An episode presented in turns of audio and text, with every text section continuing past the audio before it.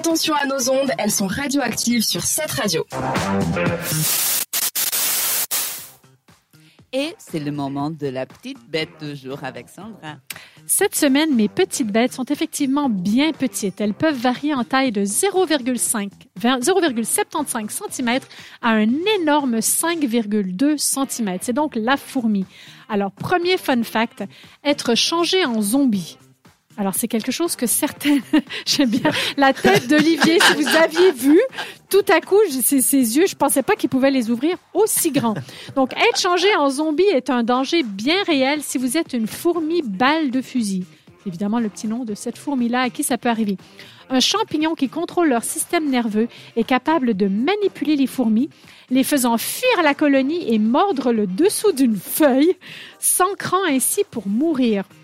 Le champignon utilise ensuite le corps de la fourmi pour grandir et libère des spores pour se multiplier et infecter d'autres fourmis. C'est c'est assez macabre, hein, quand même. Ah, C'est c'est- horrible. J'aurais dû le faire au Stranger Seven.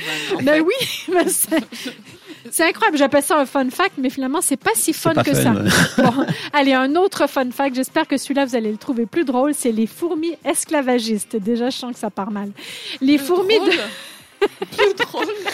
C'est Les fourmis de ce type sont très paresseuses. Elles attaquent les nids d'autres fourmis travaillant très dur. Elles capturent leurs ouvrières et les forcent à venir faire leurs basses tâches. Les fourmis esclaves trouvent donc à manger, s'occupent de la reine et de la colonie, bien qu'elles se rebellent parfois.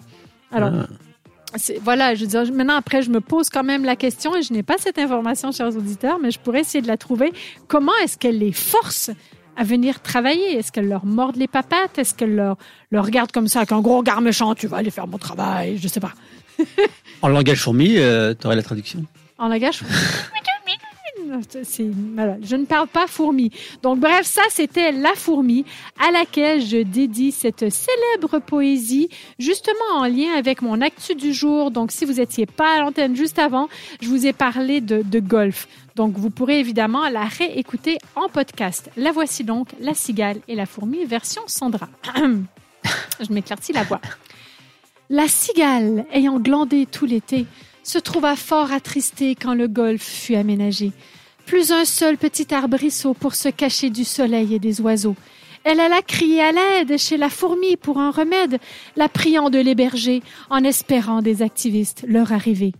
Je vous paierai, lui dit-elle, en crypto ou en oseille, tout ça pour vos bons conseils.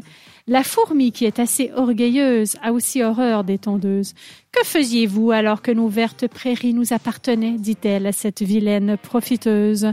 Nuit et jour, je scrollais sur Instagram, ne vous déplaise. Vous scrolliez, j'en suis fort aise, et bien déconnectée maintenant. Alors voilà, donc c'était ma, bravo, bravo. petite version, euh, pas tout à fait de La Fontaine, mais très Sandra et très radioactive. Heureusement, les fourmis, elles ne le sont pas. Et ce qui est pas non plus radioactif, c'est la prochaine chanson, c'est Lost Frequencies et Zonderling avec Crazy. Merci de nous avoir écoutés sur cette radio. Vous nous avez trouvé active Retrouvez Radioactive en podcast sur cette radio.ch.